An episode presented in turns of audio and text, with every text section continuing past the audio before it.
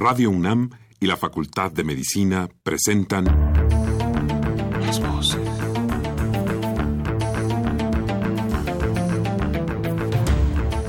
Voces. Las voces. Las voces. Voces. Las voces de la salud. Reflexión y análisis de las ciencias médicas.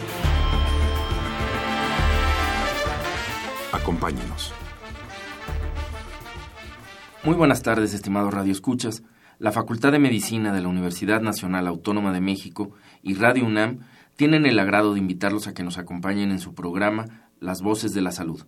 Soy el doctor Andrés Aranda Cruzalta y el día de hoy para hablar sobre enfermedades respiratorias se encuentra con nosotros la doctora Edith Paredes Gutiérrez. Les recuerdo que este programa es grabado.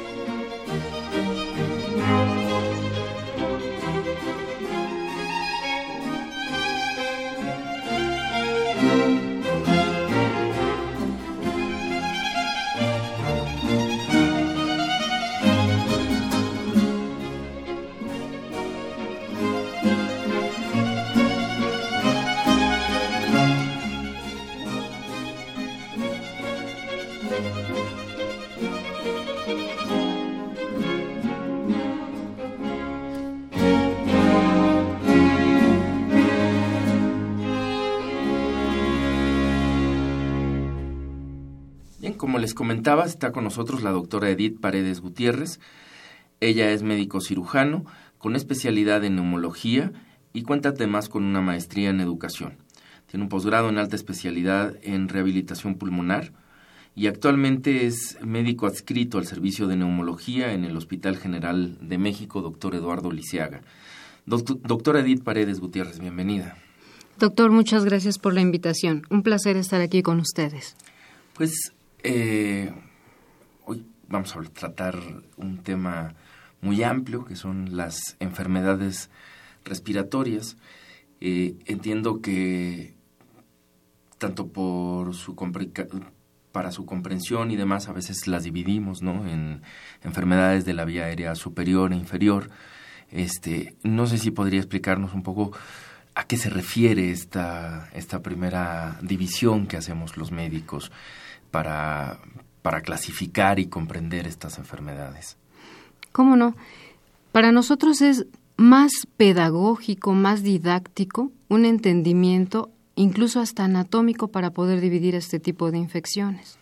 A pesar de que pueden compartir una etiología muy parecida, mismos virus o mismas bacterias, solemos llamarlas de vía aérea alta o infecciones de vía aérea baja. Cuando nos referimos a las infecciones de vía aérea alta, propiamente hablamos de las rinosinusitis, de las faringitis, de las amigdalitis y hasta la laringe. Y ahí hacemos una escala, porque de la laringe hacia abajo ya podemos comprender a la vía aérea inferior, que por lo tanto cuando ésta se afecta, las principales eh, infecciones que pueden comprometer esta vía aérea son las bronquitis, traqueobronquitis y las neumonías. Bien. Eh, básicamente son infecciones, este tipo de enfermedades que puede haber tanto en el tracto superior como en el inferior, o hay enfermedades de otra etiología, además de, las infecciosas, que comprenden, digamos, que se comprendan dentro de este rubro de enfermedades respiratorias. Claro. Hay otro tipo de causas para afecciones a este, a este terreno de la vía aérea. Sin embargo, por la temporada invernal, las bajas temperaturas, todas estas cuestiones climáticas y de ambiente, el asiento principal de patología de vía respiratoria para estas fechas es la de origen infeccioso. Las, las que pueden o no estar cada uno de estos rubros complicado o bien autolimitarse, pero que sí lo que predomina en esta época del año, todos estos meses de bajas temperaturas y que se van de aquí a las primeras semanas de febrero, son las de tipo infeccioso. Bien. Ahora, esta división en vía aérea superior e inferior, como ya nos comentaba, es una división que hacemos desde una perspectiva eh, morfológica, fundamentalmente, ¿no? de cómo está compuesto la vía respiratoria. Eh, pero este, estas mismas enfermedades eh, nos pero podemos, digamos, pensar estas enfermedades a partir de otras posibles clasificaciones, como serían las que se desprenden de la edad del, huésped que va a decir. ¿Qué tanto cambia, por ejemplo, la frecuencia de estas enfermedades eh, infecciosas que estaba mencionando cuando lo pensamos en función no de la división anatómica, sino de los grupos etarios o los grupos de edad este, y del sexo, por ejemplo. ¿Qué tan distinto es? ¿Quiénes son más eh, en esta temporada? ¿Quiénes tienen más riesgo de padecerlas? ¿Son los hombres, las mujeres, los niños, los, los eh, adultos, los adultos mayores? ¿Cómo se distribuyen estas enfermedades en esta temporada? Sí podemos distinguir que de forma general la población está más en riesgo de tener este tipo de infecciones. Sin embargo, si hay por edades estos grupos que tienen un riesgo incrementado. ¿Quiénes son por edad? Extremos. Los pequeños, los menores incluso de dos años, los preescolares, que se pueden considerar incluso como los cuadros de infección respiratoria hasta siete por año. O bien, los pacientes mayores, aquellos mayores de 65 años, también son un grupo que constituyen un factor de riesgo no solamente de presentar más infecciones, sino más riesgo de presentar alguna complicación. Dentro del sexo, desde la etapa, la etapa adulta prácticamente no distingue más entre hombres y mujeres, pero en la etapa en la niñez, ahí sí, parece haber un ligero predominio en el sexo masculino solamente anotar algo, porque en el género sí tiene que ver, las mujeres embarazadas sí constituyen un grupo en particular que tiene un riesgo mayor incluso de tener complicaciones de una infección respiratoria que se podría autolimitar, es un grupo de cuidado en particular. Bien, ¿se sabe por qué es más o por qué son más frecuentes o por qué son más vulnerables estas poblaciones, tanto de los niños en etapa preescolar como de los eh, adultos mayores? Sí, y es lo siguiente. Para empezar, los chicos que están en etapa preescolar o que ya empiezan a ir a guardería, que están en menos de dos años, tienen un contacto muy frecuente con los otros chicos de guardería a veces limitar, ¿verdad?, que no compartan objetos, porque no solamente la vía de transmisión es aérea, también en los objetos nosotros podemos dejar depositadas partículas infectantes que pueden sobrevivir incluso 48 horas y ser todavía infectantes. Así es que el, el autoinóculo a través de tocar todos estos fomites o sus eh, superficies que están contaminadas y llevarse a la cara, a la nariz, a la boca, hace que, que sea una vía de entrada. Entonces, en particular en este grupo de pequeños, pues es esa convivencia que tienen con otros chicos.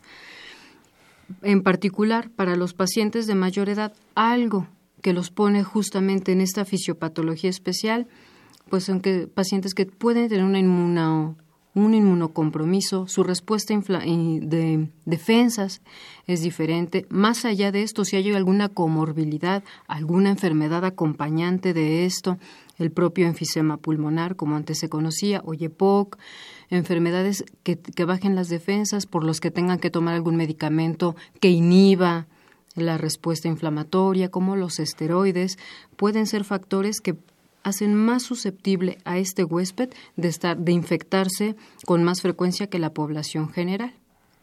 Bien.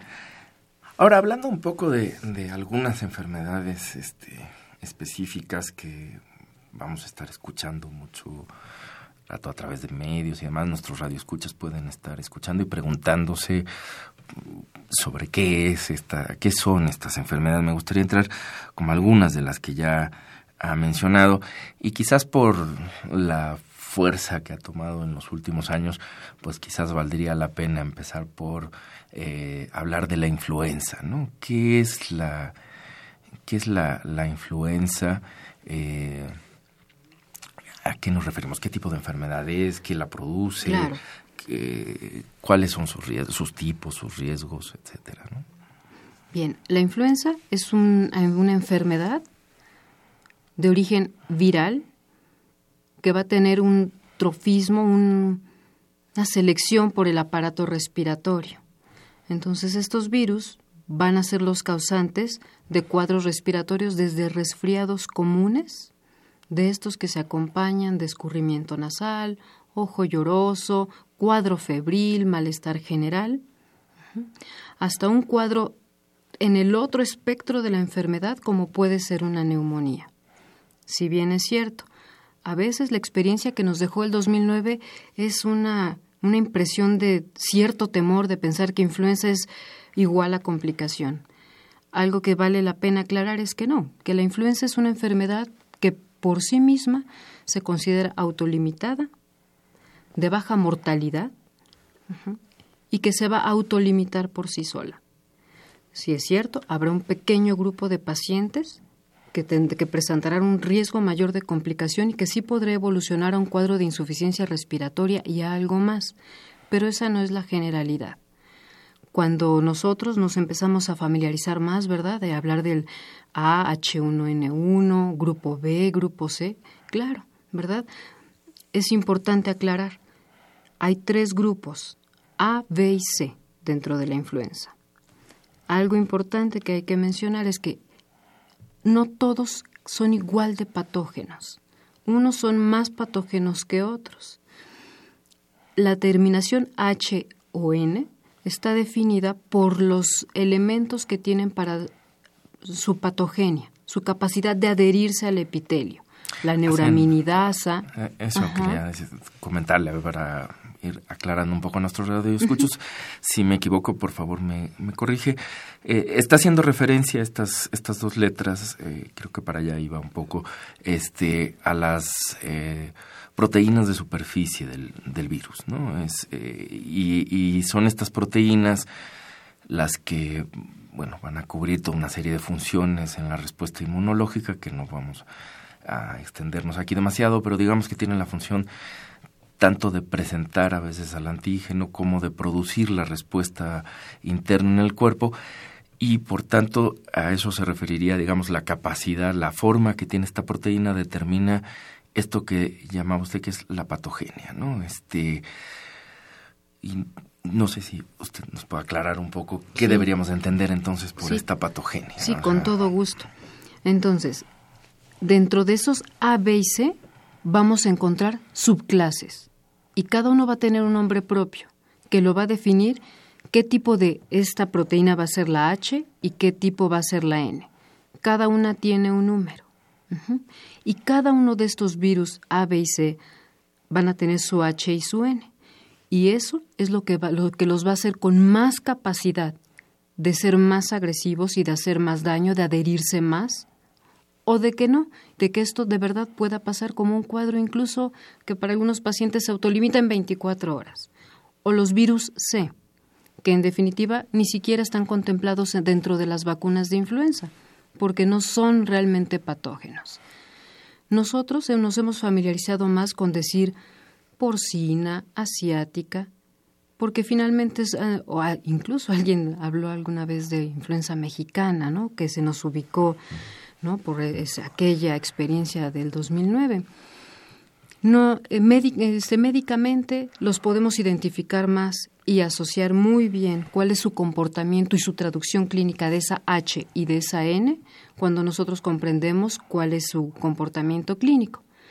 Pero el, a lo mejor el nombre, como le digo, más a veces más mm, usual con el que se relaciona la gente es el aviar y todo esto, ¿no?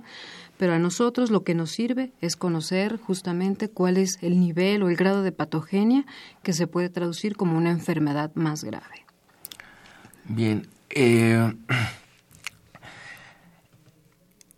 ¿Qué tan, que esta, bueno, una, una cosa que me gustaría que nos aclarara es, porque estamos hablando de influenza, y antes de pasar a algún avanzar en el tema es, eh, ¿es lo mismo la influenza que la gripe? Sí, Mm, sí, en términos de que yo entiendo a la gripa como el cuadro clínico todo de la del escurrimiento nasal, la obstrucción nasal, el ojo lloroso. Yo entiendo a eso como la gripa. La causa de esa gripa es, una, es un virus y ese virus se llama influenza, entre otras etiologías virales. Bien, antes de, dejar a un lado la, la influenza, porque esto a veces genera o se presta algunas eh, confusiones, ¿no? Este, ahora, quizás siguiendo el orden didáctico y morfológico que planteábamos al principio al dividir las enfermedades en vías aéreas superiores, inferiores, este, mencionaba ya algunas que son de la vía aérea superior. No sé si podríamos eh, ir explicándolas un poco. Por ejemplo, la amigdalitis, este, ¿a qué nos referimos? ¿Qué, qué, qué tipo de patología es esta? Por ejemplo, dejando de lado ya el resfriado común, caracterizado por el cuadro que se mencionó, esos cuadros son en el 90% de las veces virales y se autolimitan. ¿Dónde más puede haber proceso infeccioso? Amigdalitis, que a veces, como más comúnmente se le llama, son las anginas. Entonces es esta inflamación del tejido linfoide que se encuentra como un sistema de vigilancia y primer sistema de freno para los procesos infecciosos. Esas amigdalitis sí pueden tener orígenes bacterianos y orígenes virales, por lo que será importante antes de automedicarse o antes de tomar alguna decisión de prescripción, ir a una revisión médica, para que el médico, el especialista, pueda revisar y con la apreciación y la exploración física de todas las características y el comportamiento clínico, decidir si esta amigdalitis y estas anginas pueden ameritar o no un antibiótico o bien quedarse como un tratamiento solamente sintomático porque son de origen viral. Las, eh, las faringoamigdalitis o rinofaringoamigdalitis generalmente ¿verdad? Los virus no leen los libros y no es que, ah, pues hasta aquí está la laringe, hasta aquí me quedo. O solamente son las amígdalas y sol no. O sea, no es, o sea, los virus no leen y no delimitan la anatomía humana. Así es que ellos llegan y nosotros pues sí, sí podemos distinguir si esto viene desde una descarga posnasal y si está comprometiendo desde senos paranasales o desde rinitis o bien a lo mejor si está solamente localizado en la faringe que con la rinosinusitis, que cuando ya hay afección en ese nivel que también pertenece al de vía aérea alta. Estas son las cavidades que se encuentran en el cráneo, ¿verdad? Y que si esas cavidades pueden colonizarse o pueden infectarse igualmente por virus o por bacterias y causar un proceso de infección respiratoria que es más característico cuando el asiento está en esta parte tan alta. Cuando los senos maxilares, que son los que se encuentran por debajo de los ojos, son los que tienen este proceso infeccioso, puede ser muy característico que haya dolor de cabeza, sensación de pesantez, que este aumente cuando se hacen movimientos, que haya obstrucción nasal, que haya descarga posnasal de esa secreción o flemita que el mismo paciente a veces nos dice es que cuando me meto a bañar sí siento como que degluto el moco. Ah, bueno, pues esa secreción sí puede ser asiento de un proceso en senos paranasales y ser como tal una sinusitis. De ahí podemos pasar a otro proceso infeccioso que son las otitis. La vía aérea tiene conexiones hacia otros sitios, ¿no? Y entonces, generalmente la otitis es una complicación o una extensión de los fenómenos que están ocurriendo en la faringe. Entonces, hay un conducto, ¿verdad? Que, que, incluso uno se puede dar cuenta de esa conexión cuando uno bosteza o cuando uno hace un pujido, pues que se perciben cambios en, en el oído.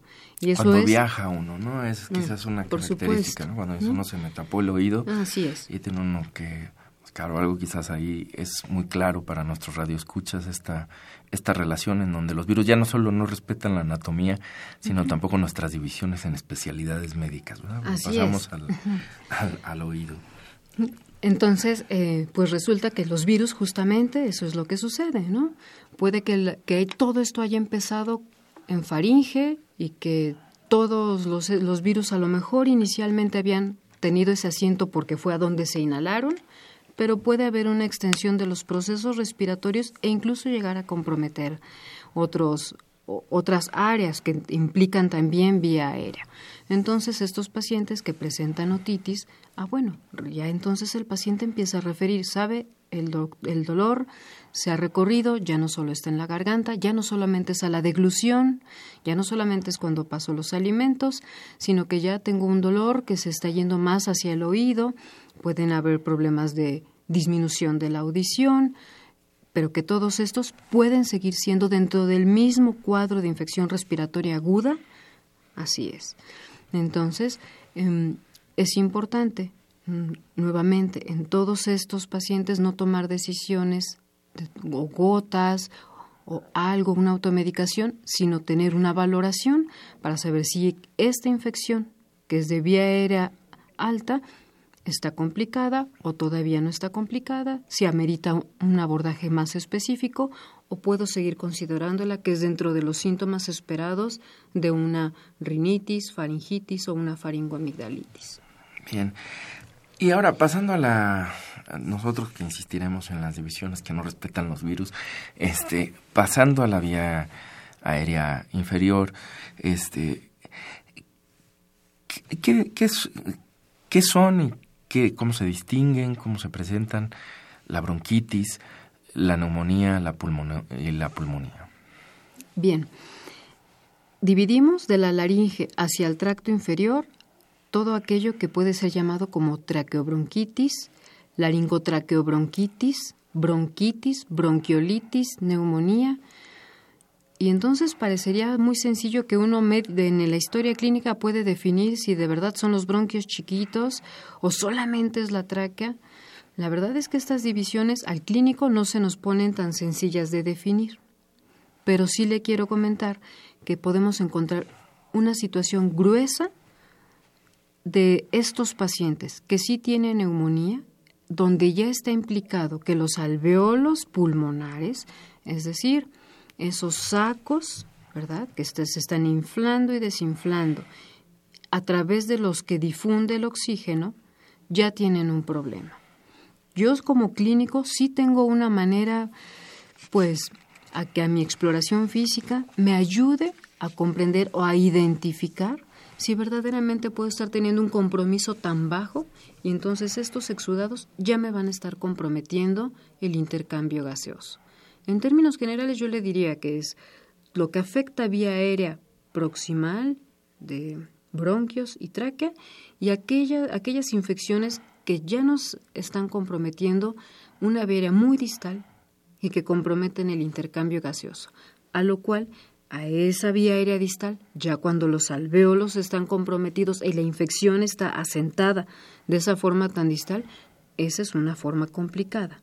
Esa es una forma no grave de enfermedad, pero sí es una neumonía. Y le digo, no es una forma grave de enfermedad, porque sí, nosotros también tenemos criterios y parámetros para considerar que una neumonía se hospitaliza o no, o cuál va directa a una terapia intensiva. Tenemos criterios para evaluar qué paciente puede tener un riesgo potencial de empeorar y qué, cuál puede, me va a enfrentar a lo mejor un escenario muy difícil y de insuficiencia respiratoria. Sí tenemos ya pues criterios clínicos de laboratorio, radiológicos, que nos van a ayudar a tomar este tipo de decisiones. Bien, mencionaba, doctora, dos cosas que creo que eh, me gustaría ver si podríamos ahondar un poco. Porque si bien la función respiratoria es casi muy evidente para todos los que nos están escuchando, para cualquier persona. O sea, es muy claro que estamos hablando de respirar, de meter aire que entra por la nariz y va por todo este estos conductos, porque finalmente todos estos nombres anatómicos a los que está haciendo referencia, pues es, nos dan una idea de el conducto y, lo, y cómo se van dividiendo los conductos, haciéndose más pequeños, para que el pulmón pues cumpla esa función que es aparentemente, decía yo, muy sencilla, que es introducir ese aire que respiramos para que llegue adentro. Pero mencionaba ya algo que es eh, el intercambio gaseoso, que nos explicaría como con mayor precisión justamente la función la función de las vías aéreas respiratorias. Y yo quisiera preguntarle en ese sentido, este, si pudiera ser más explícita con nuestra audiencia y, y explicarnos eh, qué es o qué debemos entender por, por intercambio gaseoso, qué está ocurriendo ya al final de, todos estos conductos, en esos pequeños alveolos, eh, eh, cuando ya se llega a tamaños pues realmente muy muy pequeños comparado con los primeros conductos que iniciaron todo este recorrido ¿Y qué ocurre ahí con ese aire que claramente todos vemos o podemos percibir que, introducimos a través de la nariz a nuestro cuerpo? ¿Cómo no? El, el aparato respiratorio efectivamente empieza en la punta de la nariz. Ahí donde están las narinas, ahí empieza la vía de conducción.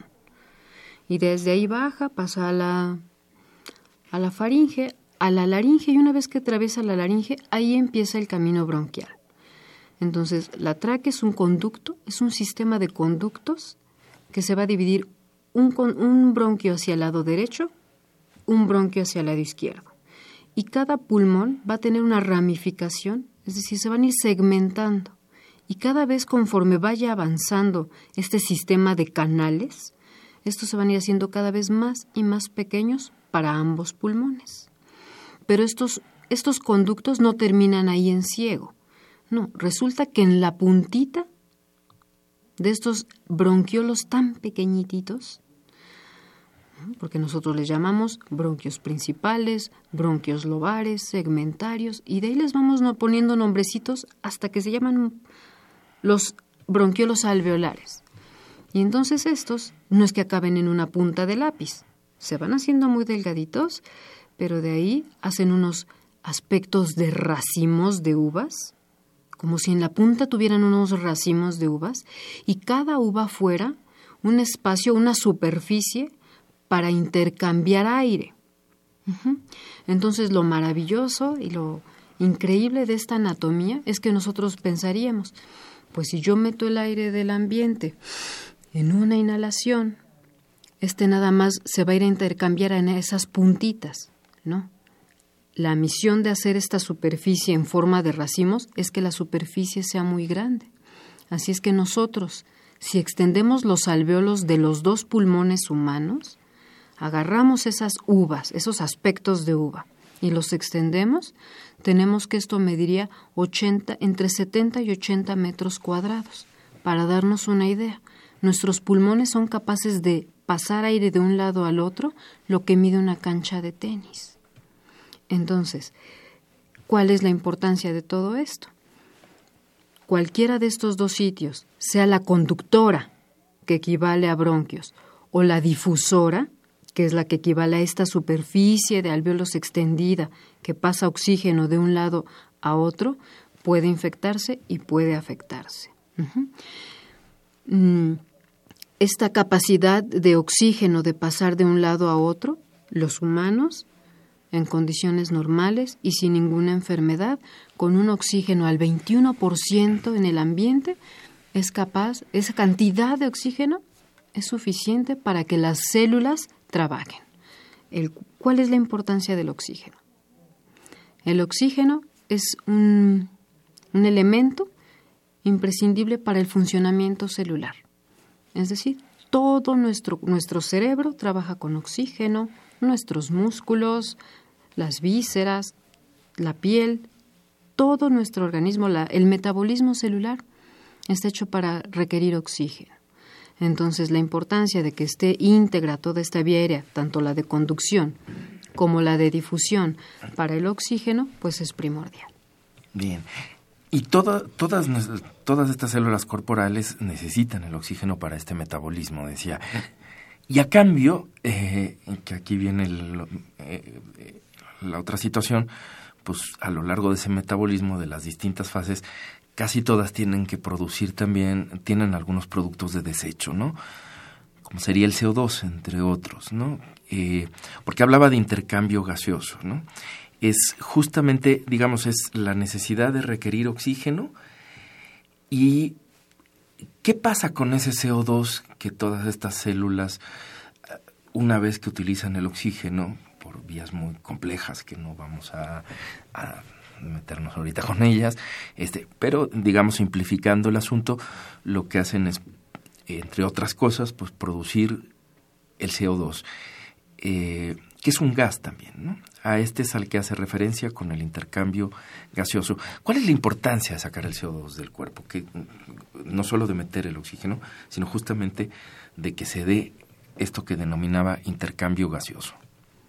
Sí, sin la intención de, ser muy técnica ni de usar algún vocabulario inapropiado, el, el cuerpo es muy bien, está muy bien hecho, muy listo y entonces cada célula va a tener una maquinaria en la que va a ocupar una materia prima, oxígeno, va a trabajar, va a producir energía porque es lo que necesitamos, ¿no? Que las neuronas transmitan, que los músculos se contraigan. Todo este trabajo va a generar un desecho. Una forma de ese desecho, entre otros ácido láctico, es el CO2. La importancia del CO2 para este tema es que justamente su vía de eliminación es a través del pulmón. Este intercambio implicaría entrada de oxígeno, salida de CO2. Entonces yo cada que exhalo cada que saco aire de mi cuerpo, estoy sacando CO2. Importante, sí, su trascendencia es, es mucha. Cuando, cuando hay una, mm, un problema más allá de la desoxigenación, es decir, algo, algo que pueda estar pasando, que ya no permita que yo esté oxigenada, también puede haber otro trastorno en el que yo ya no elimine. ¿Cuál es el problema de no eliminar? de no eliminar el CO2 y que se quede circulando, pues que yo voy a tener algo que se llama hipercapnia, que es elevación del CO2. ¿Cuál es la repercusión? Va a repercutir en algo que se llama acidosis. La acidosis, sí, es como si el cuerpo estuviera trabajando en un ambiente ácido. Y desafortunadamente, el medio en el que nuestras células van a estar en un buen equilibrio depende de una buena, eh, de un nivel de buen pH dependen de que ni siquiera esté ni ácido ni alcalino. Entonces, el pulmón funciona como un nivelador, ¿verdad? Como un, hace un equilibrio para que yo no tenga un estado de acidosis a consecuencia de que se me retenga CO2 en el cuerpo. Bien, esto es lo complejo, pues, nada más para recordar que estábamos hablando de la neumonía, cuando nos habló de la neumonía y de lo que ocurría ahí a final de, de los alveolos y cuando decía la doctora que no hay, no se daba, no era posible este intercambio gaseoso, pues justamente esta complejidad es la que se empieza a ver afectada, ¿no? En distintas formas y como ya lo decía, en distintas intensidades, pero eso explica que pues pueda ser desde cuadros más o menos benignos hasta cuadros que francamente pueden ir comprometiendo ya no solo la función del pulmonar, sino ir dando fallas en distintos órganos. Bien, pues es hora de hacer una pausa y enseguida volvemos.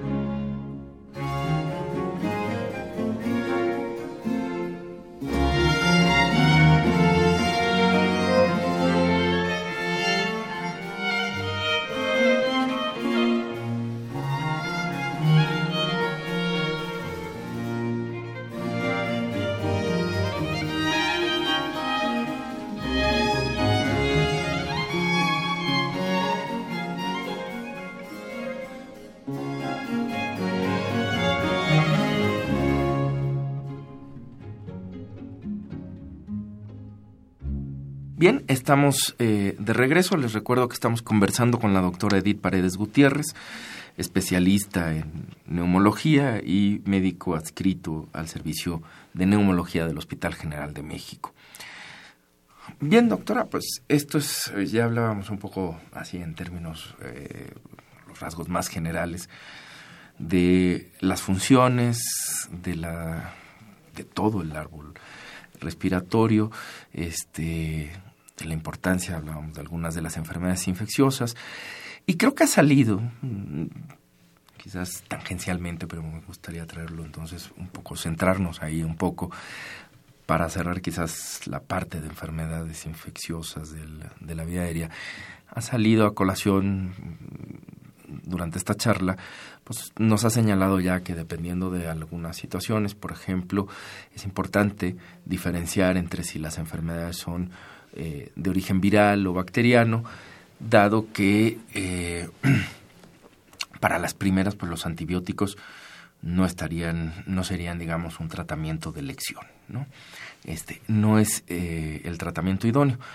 Para las segundas, bueno, sí, dentro de la amplia gama de, de antibióticos, habría que buscar cuáles son los idóneos, también dependiendo del tipo de, bacteria que se tenga. Pero más allá, digamos, que entrar en la especificidad de todo esto, que creo que ya ha señalado muy bien, es importante por estas razones que los pacientes acudan con un médico que les haga el diagnóstico, que pueda diferenciar esto, que ofrezca el tratamiento idóneo, este, que vigile que no se den otras complicaciones que, como ya mencionó, se pueden dar cuando a veces no existe el, tratamiento idóneo e inclusive extenderse más allá de eh, la enfermedad o las complicaciones más allá del, del, de lo que estrictamente reconocemos como aparato respiratorio. Eh, pero a mí me gustaría que nos platicara. Pues, yo creo que esto es muy importante, o, yo lo, comprendo muy importante, por una razón más, que es la que quizás me gustaría que abordara usted, que es, eh, porque uno puede decir, bueno, si es viral y se autolimita, que pensando un poco, digamos, sin mucha ciencia, uno podría decir, bueno, pues no está de más, me tomo el antibiótico, si es viral se me quita y si es bacteriano, pues ya latinamos y, y funcionó. A veces es mucho más complejo que eso, como ya señalaba. O sea, el antibiótico tiene que depender de qué tipo de, de, agente me está causando bacteriano, me está causando la enfermedad. Y muchas veces tengo que hacer un estudio, un antibiograma o alguna otra cosa que me permita decir, bueno, este es, esto es uno de los, eh, esto es mi antibiótico de elección. Pero todo esto es importante porque existe algo que se llama eh, la resistencia bacteriana. Entonces, yo lo que quisiera que nos platicara un poco es qué es esta resistencia bacteriana, pero también cuál es la importancia, porque esto es lo que está vinculado a estos procesos que podría parecer muy sencillo, ¿no? ¿Por qué puede, por qué es importante entenderla y por qué es importante dar un tratamiento adecuado aún en cuadros que aparentemente podríamos decir no son eh, cuadros tan graves, ¿no? O no han llegado a serlo. Sí, hay, un, hay una tendencia por parte de todos los médicos, ¿no? y por supuesto que me incluyo, ¿no? A saber cómo le hago para distinguir ese 10% de etiología de causa bacteriana en mis enfermos de infección respiratoria, sea alta o me voy a ir más allá. La bronquitis aguda es de origen el 90% viral y un 10% es bacteriano no hay una prueba, no hay algo al análisis o a la exploración física, algo que a mí aquí en la mesa, en, el, consultorio, me pueda hacer distinguir que es viral o bacteriano. No hay. Ni el pico de fiebre, ni si ha, sido de tantas horas. La verdad es que no lo hay. La característica de la flema, que mucho tiempo se dijo, ah, es que si, si es verde o si, si es amarilla si es, si es bacteriana. No, hoy sabemos que tampoco esa es una, algo que nos ayude a direccionar si antibiótico o no antibiótico. Hoy sabemos que no. Así es que tenemos que hacer un caso a la epidemiología y a toda esa experiencia que ya, que ya conocemos. Y entonces, ¿a qué se refiere uno? Pues sí, la verdad es que si entiendo que el 90% de los pacientes son virales, significaría que solamente 10 de 100 van a tener que salir con una prescripción de antibiótico. Y no es lo que ocurre. La verdad es que dependiendo el, a donde uno consulte o la, la lectura que uno vea el registro, vemos que se usa demasiado antibiótico para la infección de vía respiratoria alta o baja no complicada. Hay una sobreprescripción y una automedicación, que hoy cada vez más regulada con esto de que sí se ocupa la receta médica. Pero sin, em, eh, ¿a dónde quiero ir? ¿Cuál es el perjuicio de decir, bueno, como dice usted, qué tal que si es de ese 10% y mejor si le doy, pues por si? Una, los efectos secundarios de ese medicamento, porque los medicamentos no son inocuos. No existe ningún medicamento inocuo. Todos pueden en algún momento causar un efecto secundario que puede ser muy particular dependiendo cada antibiótico. Y aparte de los efectos secundarios que yo puedo tener de un antibiótico, pues son las resistencias. Resulta que si yo le eh, hago empleo de forma repetida de antibióticos, o a lo mejor pudiendo utilizar un antibiótico, de ese que tiene espectro para los gérmenes frecuentes. No, escalo y me voy a uno de esos que tienen amplio espectro, que son para infecciones severas, que incluso pues son para gérmenes de pacientes inmunocomprometidos o que tienen un cuadro clínico severo, de los que existen en presentación bioral y de los que se hace uso, yo me expongo a resistencia bacteriana. La resistencia bacteriana significa que hoy ¿verdad? Este estreptococo, voy a dar el ejemplo. Hoy la mitad de los estreptococos son resistentes a penicilina. Entonces, por ejemplo, yo no dije que penicilina fuera malo, pero tengo el riesgo de que la mitad de los pacientes, a lo mejor que tenían un estreptococo, no respondan a esa penicilina. ¿Y cómo es que aprendió? Ya ¿Cómo es que ahora ya se conoce ella qué hacer frente a esto? Sí. La bacteria. La bacteria, sí, sí, sí. Ahora la bacteria sabe que cómo, cómo enfrentar a este antibiótico. Claro, estoy hablando de un antibiótico pues muy viejo, ¿verdad? Pero las bacterias han adaptado y han hecho los, las adecuaciones dentro de sus organismos o su superficie de manera que se resistan a ese medicamento. Lo que yo promuevo al prescribir medicamentos que no están indicados es que las bacterias los vayan conociendo. Y entonces los van conociendo y pues sí, si los, le hablamos de alguna manera es una inteligencia o una selección natural propia de las bacterias en las que ellas van creando el mecanismo para evadir ahora este antibiótico. Así es que a lo mejor si pasa el tiempo yo estoy usando de esta forma tan indiscriminada a los antibióticos, más adelante, cuando yo quiera hacer uso de este medicamento, no va a ser de utilidad, porque a lo mejor, como yo dije, la mitad de los estreptococos ya no, ya no les hace la penicilina nada. A lo mejor de verdad, más adelante yo voy a encontrar que este otro, este otro medicamento que es de amplio espectro, que me hubiera podido ser muy útil para resolver este problema, ya no va a suceder. Entonces, y no se tratará de ir generando o inventando nuevos y nuevos antibióticos, no se trata de eso. Se trata de lo que se tiene, se dé el mejor uso, se lleve a su máximo potencial y bueno, ya la historia natural de ese antibiótico lo, lo, lo eliminará o lo quitará de su uso por otra, otras razones. Bien. Eh, no sé si, si, sobre las enfermedades, desde luego hay muchas cosas que podríamos seguir platicando, este, sobre todo con una experta como usted, pero si en términos generales, en cuanto a enfermedades infecciosas de las vías respiratorias, eh, hay algo más que, que considere que, que podría agregar. Sí, para mí es muy importante no solamente tocar el grupo de los antibióticos. Quiero dar un ejemplo porque quizás es el que yo como neumóloga más veo, la bronquitis aguda. La bronquitis aguda, que es una enfermedad infecciosa de bronquios, 90% viral, pero que cuando llegan conmigo, más allá del antibiótico, son pacientes que han pasado por muchos jarabes, muchos expectorantes, por una serie de antidescongestionantes, antihistamínicos, que, que en realidad hoy Las revisiones recientes no han demostrado que impacten de forma mayor en la evolución de la enfermedad, ni acortan el tiempo de la tos, ni mejoran su frecuencia, ni mejoran ni evitan una complicación. Para mí sí es importante estacionar un poquito esta parte porque entender que bronquitis aguda puede ser una tos que se puede extender incluso 12 o 15 semanas. Por supuesto que el paciente está fatigado y adolorido de estar tosiendo. Son pacientes que dicen, oiga, es que sabe, la tos no, la tos no me deja dormir, o he vomitado, o estoy de verdad adolorido de la parte baja del tórax, los músculos abdominales ya me duelen. Entonces, pues el paciente busca ayuda y pide otra opinión y una más y una más, porque ellos quieren aliviar el síntoma. Y yo estoy de acuerdo.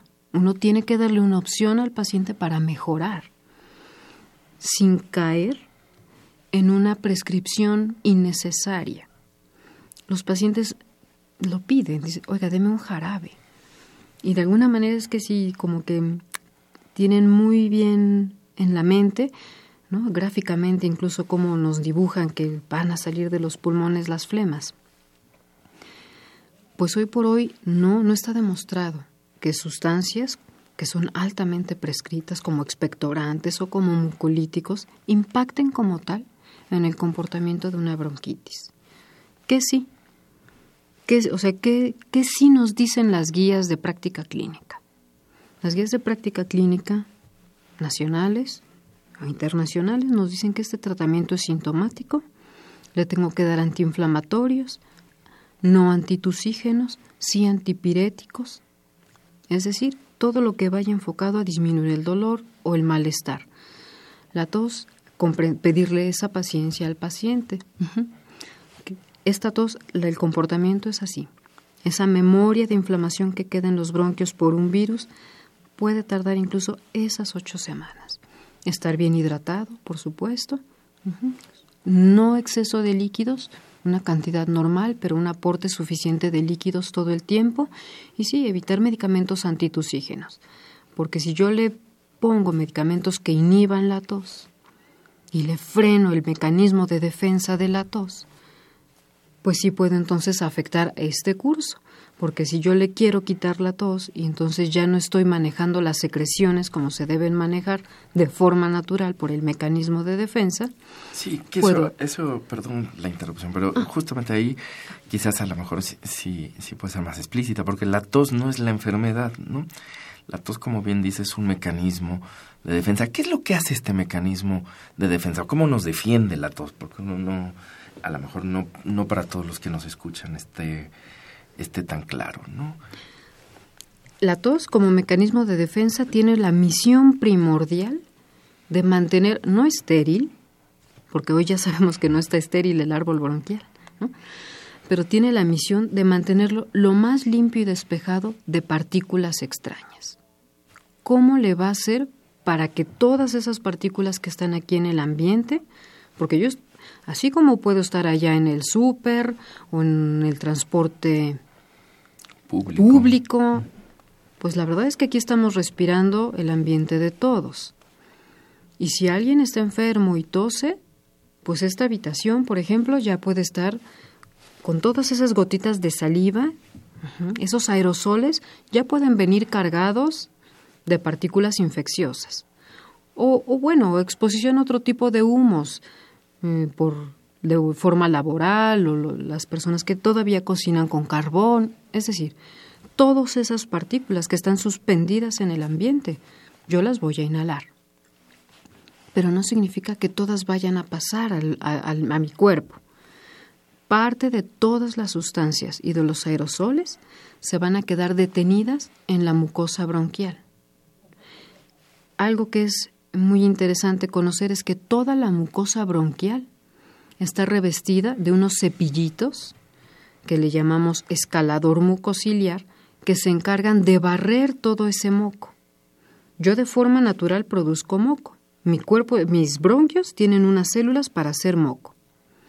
Y ese moco está hecho ahí para atrapar. Porque si no estuviera ese moco, a lo mejor sí pasaría todo directo. Ese moco que está ahí queda atrapa, atrapa todas las partículas. Y ya que se quedaron ahí estacionadas, estas vellosidades se encargarán de arrastrarlos y de barrerlos desde lo más bajo hasta mi garganta y que entonces se pueda expulsar. Eso puede ser eh, de forma, claro, uno no lo gobierna, de forma natural esta limpieza, esta higiene bronquial, es un fenómeno natural. Pero la tos, como mecanismo de defensa y mecanismo de higiene bronquial, es otra de los mm, recursos que tiene el organismo para impedir que algo pase, atraviese la vía aérea y lo que ya está permite que sea expulsado. ¿Qué es lo que pasa con la tos? ¿Por qué me puede dar tos? ¿Por qué los pacientes que tienen, por ejemplo, gripita, tienen tos? Porque el cuerpo, de una forma muy ingeniosa, puso receptores para la tos en la nariz, en el, conducto auditivo, en la faringe, en la laringe, es decir, toda la vía aérea está ricamente inervada. Mm, tiene muchas terminales. esos nervios están vigilando esos receptores para que si llega algo con un pH o con una acidez diferente, si hay algo mecánico que lo lastime, si hay un virus, si hay cambios de inflamación, esos receptores que están revistiendo toda la vía aérea están esperando ahí el estímulo para desencadenar la tos. Por eso es que una infección respiratoria sea, el oído, sea la, garganta, los, la tráquea, los bronquios, los alveolos, todos esos sitios tienen receptores para la tos vigilando, para que en cuanto se estimulen por algo inapropiado, se desencadene el fenómeno de tos y este permite eliminar eso ajeno. Y con eso limpia. Y eso es justamente, entonces creo que así se comprende, justamente es lo que estaría inhibiendo pues muchos de estos jarabes antitusígenos y demás, este, con lo cual pues esas secreciones cuesta más trabajo de limpiarlas, ¿no? Si no es que se queden allá adentro. Pues estamos por, por terminar el, el, programa, este, doctora Paredes, pero me gustaría que ya de manera muy breve, quizás en este último minuto que nos quede, eh, diera algunas recomendaciones generales para esta temporada ¿Cómo, ¿Qué se puede hacer? ¿Qué, hacer para prevenir eh, en la medida de lo, de lo humanamente posible eh, las enfermedades que pueden hacer nuestros radioescuchas para prevenir las infecciones de vías respiratorias? Una, un recurso muy importante es la vacunación. Si bien la vacunación no ofrece una garantía del 100%, hoy sabemos que la vacuna contra influenza sí permite que los cuadros que se van a presentar no sean graves. Lo resalto para poblaciones muy especiales, pacientes en extremos de la vida, los menores de dos años, los mayores de 65, aquellos que tengan alguna causa porque tengan defensas bajas, que usen medicamentos como esteroides, los que tengan diabetes, que también es un grupo de una inmunidad especial, las pacientes embarazadas, que también son un grupo especial que debe ser protegido contra, esta, contra esta enfermedad, y resaltar que no es una vacuna inocua. Sí, es una vacuna que yo sugiero para estos grupos en particular de riesgo, que van a recibir un beneficio de esta vacunación porque probablemente ese cuadro que no que se va a que se va a autolimitar si no están vacunados sí puede presentarse como una forma más grave, pero que esperen que sí, que la vacuna sí tiene efectos secundarios. Puede haber dolor local, un cuadro de gripa como tal, dolor de cabeza, escurrimiento nasal, mm, malestar en el cuerpo, ah, dolor de articulaciones, pero es algo que sí puede ser sobrellevado y resuelto con un antiinflamatorio tomado las 24 horas después de que la gente ponga la vacuna. Otros aspectos importantes, pues evitar humos, exposición a ambientes contaminados, la convivencia, pues de, no en áreas donde hay gente que está fumando, una buena alimentación, es recomendable dentro de esta alimentación esas frutas que reparan bien el epitelio respiratorio porque tienen vitamina C, así es que sí, los cítricos sí están recomendados como un, buen consejo dentro de algo que nos puede ayudar a evitar estas infecciones. Bien, pues le agradezco mucho, doctora Edith Paredes Gutiérrez, su presencia en este programa y toda la información actualizada que nos, que nos ha traído. Eh, les recuerdo que esta fue una coproducción de la Facultad de Medicina y Radio UNAM. A nombre del doctor Germán Fajardo Dolci, director de la Facultad de Medicina, y de quienes hacemos posible este programa, en la producción y realización, la licenciada Leonora González Cueto Bencomo y la licenciada Erika Alamilla Santos, en los controles Rafael Alvarado y en la conducción su servidor Andrés Aranda, les agradecemos su atención y los esperamos en el próximo de la serie. Radio UNAM y la Facultad de Medicina presentaron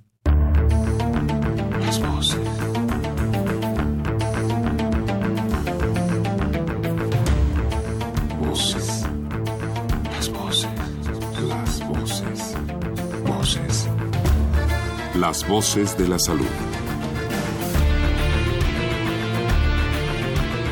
Reflexión y análisis de las ciencias médicas.